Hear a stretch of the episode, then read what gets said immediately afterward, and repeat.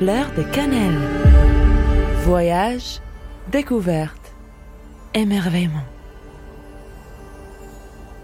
Amis des fleurs de cannelle, cette troisième étape à travers la Roumanie va nous conduire vers une grande légende semée de terreur qui a survécu depuis le Moyen Âge jusqu'à nos jours. Soyons téméraires, prenons notre courage à deux mains et allons voir. Nous partons de la ville de Varsov et parcourons les quelques kilomètres qui nous séparent de notre destination. Traverser les Carpates et découvrir ces vallées verdoyantes est un véritable plaisir. Que des contrastes, non seulement au niveau des paysages, mais encore de sa population et de son urbanisme.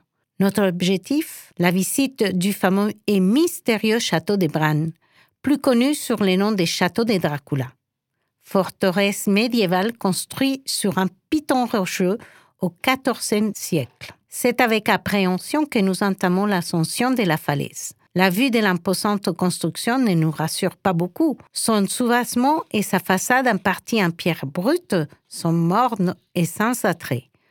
En plus, nous avons toutes ces histoires des vampires qui trottinent dans nos têtes. Bien que les mythes sur Dracula aient de toutes pièces inventées par l'écrivain irlandais Bram Stoker, il s'est quand même inspiré d'un personnage réel.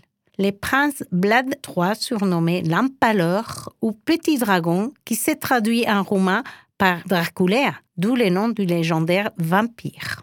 L'histoire raconte que dans son règne, toute personne considérée par ses princes comme ennemie de son État subissait des tortures, voire la mort, et même qu'il se nourrissait par la suite des chairs humaines, d'où sa réputation d'homme sanguinaire. Alors Stoker, inspiré par l'imaginaire populaire, créa son fameux roman Dracula avec tous les ingrédients nécessaires. Château en Transylvanie, forêt sombre, personnages maudits, voyageurs effrayés, ce qui a fait de son œuvre un best-seller.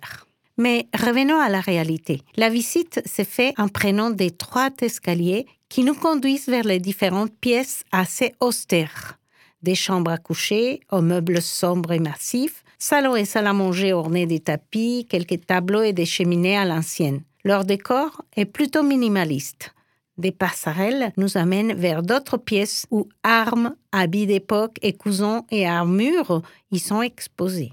Parmi ces pièces se trouve une salle dédiée aux instruments de torture. Il y a toutes sortes d'appareils en bois, chaînes, anneaux, rues métalliques qui donnent la chair des poules.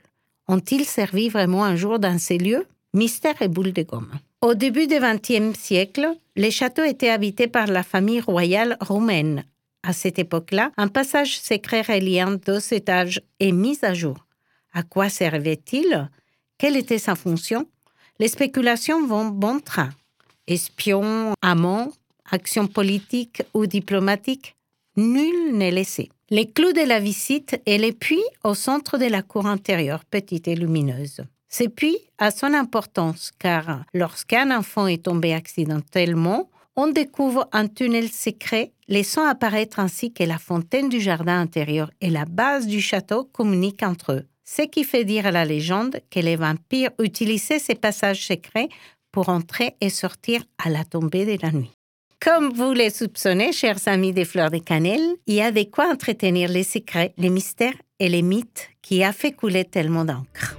Fleur de cannelle. Voyage, découverte, émerveillement.